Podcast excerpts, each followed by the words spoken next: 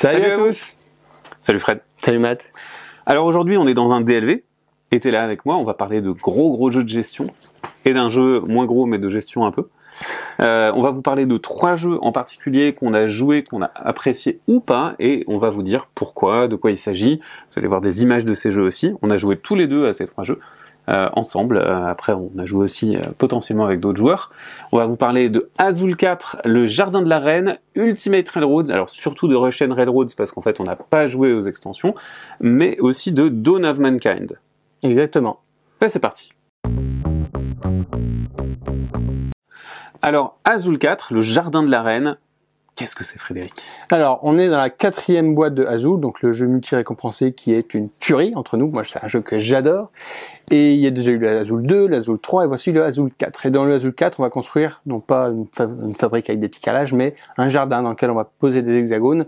On va les, poser en fonction de leur couleur et des petits motifs qu'il y a dessus. Donc, c'est des oiseaux, des papillons, tout ça. On va essayer d'entourer les éléments du jardin, qui sont des bancs, des petites fontaines. Et si on les entoure bien et qu'on fait des bonnes séquences de couleurs ou de logos, on gagne plein de points. La première chose qui apparaît vraiment très clairement, c'est que on a, perdu ses repères par rapport à Azul. C'est-à-dire que on va récupérer des éléments, mais on n'a plus ces petites fabriques. On va dire, bah, je vais récupérer tous les éléments de la zone de jeu, des, euh, des fabriques, qui correspondent soit à une couleur, soit à, à un symbole. Et on va les mettre dans une réserve générale et on va pouvoir les dépenser ensuite. Mais soit on collecte, soit on pose. Et lorsqu'on pose, on a des contraintes, bien sûr. Il va falloir dépenser des composants. Et c'est là où on retrouve Azul. Pour placer un composant à 6 symboles, eh ben, il va falloir virer, euh, euh, dépenser symboles 5 de- autres symboles, donc ça fait 6, etc. Exactement. On est sur un système de jeu. Au début, on ne voit pas tellement la parenté avec Azul, hein, parce qu'Azul, c'est un truc super efficace. Dès le début, tu vois comment ça a marché. Là, au début, on a un petit peu ramé. On se dit, OK, faut se projeter dans les règles. Les règles sont quand même pas évidentes. hein. On en a pour bien 20 minutes d'explication de comment ça marche. On est un cran clairement au-dessus du Azul de base. Une fois qu'on commence à avoir compris comment ça marche, on se lance dedans et on est un peu paumé. Alors, moi, j'étais paumé et j'avoue que les, vraiment, les trois premiers tours, j'ai détesté la sensation de jeu. Mais vraiment, je, je me disais, mais comment est-ce que je vais faire pour supporter cette partie? C'est ça. Où est-ce qu'on va? Je savais pas où j'allais, je Mm. savais pas ce que je faisais, je savais pas pourquoi je le faisais. Et après, un jour, tout s'est éclairé. C'est ça. Passer les deux, trois premières manches, vraiment où on, on patouche clairement, on dit, comment on va scorer, où est-ce qu'on va?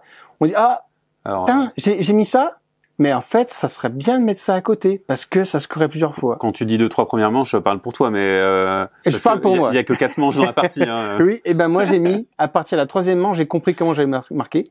Ça a été un petit peu long, clairement, c'est pour ça que j'ai pris du retard au début par rapport au scoring, comment ça allait fonctionner, mais c'était vraiment pas évident de comment fonctionne le système. Et une fois que tu commences à apercevoir les ficelles derrière, tu dis, ok, bon bah allez, on va commencer à fonctionner les trucs ensemble pour essayer de marquer des points. En fait, il y a- il y, a un truc qui probablement nous a un petit peu tous perturbés euh, dans cette appréhension, dans cette approche du jeu euh, autour de la table, c'est qu'en fait, à la fin de chaque manche, il y a un petit scoring et on dit ah là tu vas marquer des points sur euh, l'étude de telle couleur, telle couleur, tel symbole, tel symbole. Et en fait, on se dit mais c'est c'est comme ça qu'on va marquer des points. Sauf que c'est que du petit bonus. Alors c'est du petit bonus opportuniste qui vient changer un petit peu votre prise de décision, mais c'est clairement pas Non. la majorité des C'est points. peut-être 20% du point final.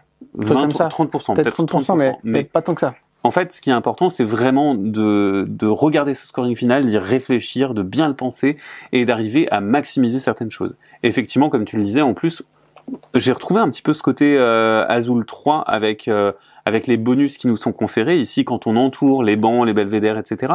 On va récupérer des, euh, des tuiles Joker qui sont plutôt jolies, qui vont rejoindre notre réserve. Et, euh, et en fait, ces tuiles, on va pouvoir les utiliser. Et c'est un peu comme des bonus de roll and write en fait. C'est Joker. Un petit peu, ouais. On va pouvoir l'utiliser au bon moment. Ça, ça, c'est presque un crève-cœur quand tu utilises parce que c'est de la monnaie que- qui est vraiment joker que tu voudrais Mm. pouvoir garder pour le bon moment Et qui fait des points. et qui fait les points, mais tu sais que tu vas peut-être pouvoir regagner d'autres en les dépensant, donc du coup ça fait un peu boule de neige Ouais. et c'est assez agréable. ça. Bon, au final, qu'est-ce que tu en as pensé? Et ben, euh, au final, j'en ai pensé du bien. Euh, alors, je suis pas, j'aime bien Azul, mais je suis pas euh, un surclient comme toi. Euh, et j'ai trouvé que c'était plus difficile, mais je me pose la question du de l'après en fait, parce que clairement, on est sur un jeu familial plus plus plus. On est presque dans de l'expert. Et euh, bah, la, la prochaine la prochaine étape, c'est de faire un vrai jeu expert où euh, en fait, euh, c'est Lisbonne de euh, de la Cerda ou c'est un truc c'est c'est compliqué en Clairement, on a monté de niveau à un niveau euh, qui est plus du tout le même que les joueurs de base de Azul. Mm. Euh, c'est un jeu qui a su évoluer. Le, le 2 nous proposait des trucs plus taquins, le 3 plus ouvert, le 4 c'est à la fois ouvert, taquin. Euh, on a perdu clairement l'interaction directe qu'on avait dans l'Azul 1, comment qu'il était de surveiller vraiment ce que faisait l'adversaire, que chaque coup était décisif. Là, on est un peu plus libre. euh, libre. On a l'impression, moi l'impression que j'ai eu, c'est vraiment d'accumuler plein de ressources au début de la manche. Et après, tout écouler pour essayer de faire des points. Et, et finalement, tu ne surveilles pas tellement ce que font les adversaires parce que tout le monde accumule. Et étant donné que tes, tes, tes données, elles vont être utilisées soit en tant que monnaie, soit en tant que placement, tu peux pas dire, ah, faut que je te l'enlève pour pas que tu puisses l'utiliser comme ça parce que finalement, il aura pu l'utiliser autrement. Alors, je suis, je suis pas tout à fait d'accord parce que il y a cette notion de tempo. Il y a des moments où pendant la manche, je peux te dire ah bah ça serait bien de placer non seulement pour faire de la place dans mon petit atelier parce que mon atelier il est plein de bordel, mais aussi parce que tu te dis si là maintenant je fais de la place, là maintenant je fais une pause environ des choses de mon atelier, et ben je vais laisser des choses aux autres. Donc tu considères quand même les autres, alors tu les considères effectivement moins frontalement, peut-être qu'avec l'expertise du jeu tu les considères euh, plus précisément et tu regardes vraiment ton voisin de gauche et ton grand voisin de gauche. Euh, mais maintenant, effectivement, c'est beaucoup moins direct et beaucoup moins agressif qu'Azul. Mais en même temps, c'est ce qui faisait que parfois Azul, ben, les, les joueurs, ils appréciaient pas ce côté euh, trop agressif. C'est ça. Euh, moi, ça, je- quand, quand tu joues à deux, Quand tu joues à deux- Azul, ça pique. alors, ça pique, mais tu joues à deux, c'est hyper juste. Ouais. Quand tu joues à trois ou à quatre, c'est un peu moins juste et il y a beaucoup plus de chaos qui s'installent. C'est vrai que tu- quand tu es un bon joueur, son voisin de gauche, il peut prendre un petit peu cher, Oui. il aura moins les choses qu'il voudra parce qu'il ne laissera pas grand chose. Euh, et, et moi, ce que j'ai vraiment retenu, c'est cette histoire de tempo. Euh, je- je- c'est un truc que j'adore gérer dans les jeux, c'est la temporalité du jeu. Et, euh, et j'ai trouvé que là, il y avait vraiment de la finesse dans à quel moment je prends quelle chose pour faire quoi. Hmm. Et tu te poses la question de quand faire quelque chose tout le temps. Ouais. Toi, c'est ça qui t'a marqué vraiment ça, le tempo. ça j'ai vraiment adoré. ouais. Ok, moi j'ai vraiment aimé la, la structure de composition de notre jardin, même si au début j'ai vraiment ben, rien pané à comment le faire efficacement. Une fois que j'ai compris, j'ai eu envie de faire les bonnes associations de tuiles et de couleurs, et ça c'était vraiment chouette. Et du coup j'ai eu envie de rejouer en disant ok, maintenant que j'ai compris, j'ai envie de le faire bien, j'ai envie de le faire mieux et d'optimiser mes coûts. Et autant euh, la gestion de tempo, moi je l'ai moins vécu que toi, c'est pas le truc qui m'a bouleversé. Par contre, cette gestion d'optimisation de l'espace, ça, ça m'a vraiment plu. Avec cette tuile que tu peux utiliser soit en tant qu'espace, mais aussi En avec le côté, bah, c'est une tuile en fait et ça compte en score quoi. Ouais. Alors, j'irai pas jusqu'à dire que ça m'a renversé non plus. Hein. euh, J'exagère peut-être un petit poil. Voilà. Euh, mais je crois qu'on a on en a fini avec ce Azul les jardins de la C'est reine. ça. Au final, bon voilà, on, Mais- on était un petit peu suspect. Finalement, c'est dubitatif. dubitatif. Voilà, c'était plus compliqué que ce qu'on attendait vraiment. C'est compliqué, mais c'est agréable. On a pris quand même pas mal de plaisir. Ouais, ouais, c'était chouette. L'édition est toujours plutôt impeccable. On a toujours des petits plateaux perso qui sont un peu trop fins. Ouais. La tour à acheton qui est pof, un petit peu moyenne, mais les tuiles qui sont toujours agréables à, à voir, à poser, à jouer. C'est agréable à manipuler. Après, voilà, ça, ça rend, ça fait, ça fait le job. C'est fidèle à pas- la gamme Azul. C'est fidèle à la gamme Azul. C'est pas incroyable en termes de, de, de luxe, Mm. on va dire, mais ça reste très agréable à manipuler.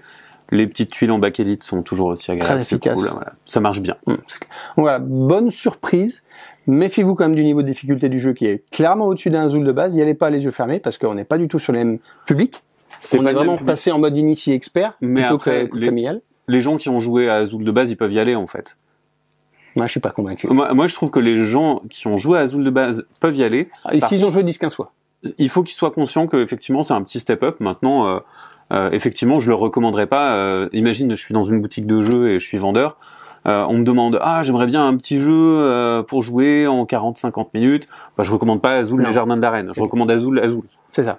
Et, euh, et ça fait Donc beaucoup si vous êtes vraiment fan de cette, euh, de cette gamme et que vous avez fait un peu le tour du jeu de Azul et que vous êtes plutôt un joueur initié expert qui aime un peu plus, eh ben ça peut vous intéresser pour le coup. Mm. Allez. On, on passe, passe au à la suite. Allez. Ultimate Railroads. On va passer maintenant à Ultimate Railroads, et puis qui dit Ultimate Railroads dit Russian Railroads, et tu vas nous pitcher un petit peu tout ça. J'allais dire tu, tu vas répéter bien euh, avec le bon Oh, accent. Ça va, ça va. Russian Railroads ou euh, Ultimate euh, Railroads est donc un jeu de gestion. Euh, c'est un jeu de placement d'ouvriers assez basique dans son fonctionnement global, c'est-à-dire qu'on va placer un ouvrier ou deux ouvriers sur une action, récupérer les bonus de cette action. Et Maintenant, qu'est-ce qu'on fait avec ça? Eh ben, en fait, on va tout simplement gérer des lignes de train, des voies de train, et on va essayer de faire avancer des rails sur des voies de train. Sachant qu'on essaye de débloquer des rails pour les faire avancer. Les rails nous font marquer des points à la fin de chaque manche. Et là, c'est déjà une des grosses différences de Railroads avec le reste des jeux, c'est que là, on a un vrai décompte important à la fin de chaque manche. Et que les points, ils vont s'accumuler petit à petit. Et en plus, on va devoir récupérer des locomotives, tout simplement pour atteindre des cases et les faire marquer. Donc on doit faire tout ça, potentiellement progresser sur une piste de technologie, et potentiellement récupérer une majorité de conducteurs, potentiellement récupérer de nouveaux, ouvriers et déclencher des bonus. Et tout ça, on va le faire avec euh, ce système de base qui est très simple. Et ce système qui a une pause d'ouvrier qui est, on va dire, un petit peu méchante. Parce ah oui. qu'elle est quand même hyper bloquante. Chacune des actions a une près il n'y a qu'une seule personne qui peut y aller. Donc quand tu y vas, tu non seulement tu la fais toi, mais tu empêches les autres de la faire, à la système mm. agricole, on va dire. Et ça, ça t'oblige à vachement surveiller ce que font les autres, parce que tu sais qu'il y a certaines couleurs de rails, les autres peuvent pas les faire. Tu vas, tu, tu pourras y aller plus tard. Par contre, ça que tout le monde peut faire, hein, t'essaies d'aller un petit peu avant parce que ça va chambouler tout, leur, leur plan, quoi. Je dirais même plus que ce qui est encore plus intéressant, c'est que souvent tu as deux versions de chaque action et tu as, des versions avec des ratios différents. Mm. Par exemple, un ouvrier qui fait avancer deux rails, ou alors deux ouvriers qui font avancer trois rails. Instinctivement, on va se dire, c'est nul de faire avancer trois rails, sauf que euh, tu vas te placer dessus en premier, et du coup, tu vas aussi faire avancer plus de rails, et donc, même si le ratio est moins bon, tu es sûr d'avoir cette action. Et euh, parce que tu l'achètes quelque part. Mm parce que les gens vont moins naturellement aller dessus. Ou alors, si tu vois qu'il ne reste plus qu'un ouvrier à chaque joueur, tu te dis, ah bah les actions à deux ouvriers, je peux les faire plus tard. Et il y a, y plein de petites choses comme ça qui sont intéressantes. Il y a même des deux actions de temporisation qui permettent de jouer plus tard, qui permettent de récupérer des ouvriers intérimaires ou des pièces. Et ces actions, euh, en fait, elles sont intéressantes, mais ce qu'il faut voir, c'est qu'elles te donnent des actions de fin de manche, pas de début de manche, parce que bah, pendant un tour, euh, un tour de table, tu fais rien, tu as juste dépensé ton action pour gagner des actions supplémentaires. Et donc, en fait, tu construis ton scoring petit à petit, parce que c'est vraiment de ça dont, il s'agit dans, dans Railroads. Euh, tu construis ton scoring tout simplement en faisant avancer tes rails, et le scoring, il va hyper loin. C'est ça. C'est du scoring en 380 300 points. c'est ça. Et tu viens de le dire, c'est un jeu de scoring. Parce que clairement, le but, c'est un petit peu de faire ton tableau Excel, d'optimiser chacun de tes paramètres pour faire plein de points. C'est un jeu de train. Mais le train, il est à la fois plaqué dessus, à la fois très immersif et très efficace pour ce jeu-là. Il marche bien. Alors, euh, Russian Railroads, c'était, c'est un jeu qui est paru il y a une dizaine d'années maintenant. Euh, qui était déjà très très bien à l'époque, qui avait une très bonne presse. Alors c'est un jeu édité par Zeman Games et, euh, il était un petit peu tombé dans l'oubli à sa, disparition des rayonnages. Euh, il y a des gens qui le réclamaient, etc. Et finalement, là, ça revient en version Ultimate. Euh, moi, je suis très content. J'y avais joué sur la version Russian, la vieille. alors, ça n'a pas, ça pas tellement vieilli. et C'est un jeu quand même assez marronasse. Oui, clairement. c'est pas, c'est pas un jeu joli, même si ce, ce c'est pas vilain, mais c'est pas, pas, joli. voilà. Euh, et voilà, c'est pas, c'est ni vilain ni joli. Mais c'est pour un public qui s'en fout du joli en fait. Oui, clairement. Ce qui est important, c'est la clarté, les icônes, l'efficacité allemande. C'est ça. Et ça, comme toi, moi, c'est un jeu que j'avais joué pas mal d'années et que j'avais un petit peu oublié. Et il y a très peu de temps de ça, on a refait Ludo Chrono tous les deux. Mm. Et à la sortie du Ludo Chrono, on s'est dit, oh, qu'est-ce que ça donne envie? Ouais. Est-ce qu'on ferait pas une partie? Et donc du coup, on s'est planifié ça tout de suite en disant, il faut qu'on joue là. On a quand même très envie de jouer parce que mécaniquement, tout joueur d'euro a envie de poser ses petits ouvriers pour bouger ses rails et optimiser chacun de ses sous. Et donc du coup le jeu te parle en disant viens m'essayer parce que c'est vraiment bien ta cam. C'est vrai qu'il y a moi pour moi c'est presque plus la quintessence du jeu euro plutôt que Agricola parce que Agricola finalement il y a il y a plein de systèmes simulationnistes etc il y a plein de trucs pareil pour Caverna euh, là ça va vraiment ça va droit au but c'est hyper efficace. Tu peux pas dire qu'il y a du gras dans les systèmes. C'est c'est euh, c'est fait à la perfection et il y a, y a rien qui dépasse. Il y a pas un clou. Il y a c'est parfait. Non, clairement, on, on s'amuse. Voilà, on n'est pas sur un jeu poète poète, hein, oubliez ça, mais on est vraiment sur pour les jeux qui aiment la pose d'ouvrier, la gestion et tout. On est vraiment sur lequel on s'amuse, on prend plaisir à bloquer les autres, à surveiller mmh. les autres, à optimiser chacun de ses coups, à aller chercher les idées avant les autres pour pas qu'ils en profitent. Vraiment, c'est un très gros plaisir de jouer à Russian Railroads. Et euh, même si on peut entrevoir peut-être finalement le fait qu'on va vite tourner en rond dans le jeu parce que le plateau, bah, c'est il est ce qu'il est. On a quelques voies de développement qui sont plus ou moins évidentes, mais qu'on va pouvoir vite roder. on est du coup quand même très content d'avoir dans la boîte les extensions pour aller plus loin. Alors, je modulerai parce qu'il y a quand même beaucoup de choses à faire. Sur les trois voies, on peut progresser de façon différente. On a, on peut progresser avec euh, des locomotives qui vont nous donner des effets. Et suivant les effets que tu débloques, ben, tu peux avoir quand même euh, sur la piste industrie, tu peux avoir des trucs différents. Et t'es pas obligé de progresser sur la piste. Toi, tu l'as pas du tout faite. Alors que euh, notre compagnon de jeu et moi, ben, on a tous les deux plutôt euh, cette piste. maxé cette piste. Mais effectivement, je trouve que les extensions, alors, je les ai pas essayées. on n'a pas non essayé, voilà. On n'a pas essayé, c'est vraiment en les, en les voyant, en sachant ce qu'il y a dedans, Ouais. Elles donnent envie d'être jouées. Elle donne envie d'être jouée parce que, alors moi, ça me fait toujours un peu peur de me dire, ah bah, je vais devoir réexpliquer des règles, etc. Mais en fait, c'est vrai qu'on en parlait un petit peu avant la vidéo, on s'est dit, finalement, c'est peut-être que 5 minutes de règles Ouais, pour un truc qui change ta config de partie. Euh, on voit le, le plateau allemand, le Ouais. German Railroads, euh, avec le, on a le choix parmi les, les, les Ouais, destinations qu'on va prendre. ça se on va sépare. pouvoir patcher notre plateau avec un, un nouvel élément. Ça donne envie de, de dire tiens, je vais faire ma propre voie et tout. C'est il y a- cool, y a les réparations à faire sur, euh, sur Asian, il y a, il y a le cours de la bourse euh, en, en Amérique. ouais. Euh, effectivement, il y a beaucoup beaucoup de choses à rajouter et je me dis, effectivement, c'est un jeu qui est cher. Euh, le, le jeu, le jeu aujourd'hui coûte 80 euros. Ouais. Euh, maintenant, c'est la version Ultimate de euh, Russian Railroads et c'est pas si inintéressant finalement d'avoir cette version Ultimate. Et je pense que si le jeu avait pas eu cette aura, parce qu'il avait vraiment très bonne presse et il l'a toujours, et ben en fait, le jeu a pas vieilli, le jeu est toujours pertinent, Mm. il donne toujours envie d'être joué et donc ça veut dire que le sortir avec toutes ces extensions, ça faisait peut-être plus sens que De refaire la boîte de base. refaire la boîte de base.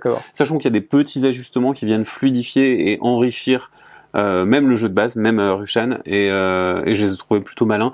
Ils sont très bien intégrés, très bien balisés. Par contre, c'est vrai que euh, quand euh, j'ai lu les règles, euh, ça faisait beaucoup d'infos. Ça fait beaucoup d'infos, ouais. Mais clairement, c'est un jeu qui le, qui le mérite, qui coûte Mm. en effet un petit peu cher pour, euh, faut pas que ça soit votre premier jeu de placement d'ouvrier parce qu'on commence quoi, un Ouais, truc un peu costaud. ça peut le faire. Vous avez peut-être pas besoin de temps pour une première fois. sais, Caver- mais, euh, Caverna est dans ces prix-là aussi. pas faux. hein, donc, et euh, finalement, euh, tu, tu joues pas avec tout euh, à chaque fois, donc c'est pas trop grave. Et je trouve que c'est pas grave, on peut le recommander dans, dans le sens où le jeu est vraiment très bon.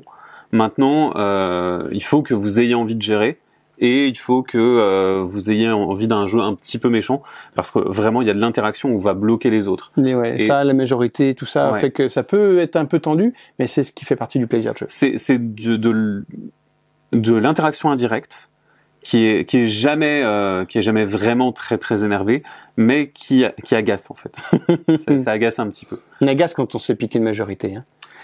Je suis encore salé Sachez- sachez-le je suis encore salé Mais bon, bref, on a, c'est un jeu qu'on vous recommande chaudement parce que l'expérience est quand même vraiment agréable pour tout poseur d'ouvriers, pour tout euh, gestionnaire de Mm. petits jeux comme ça.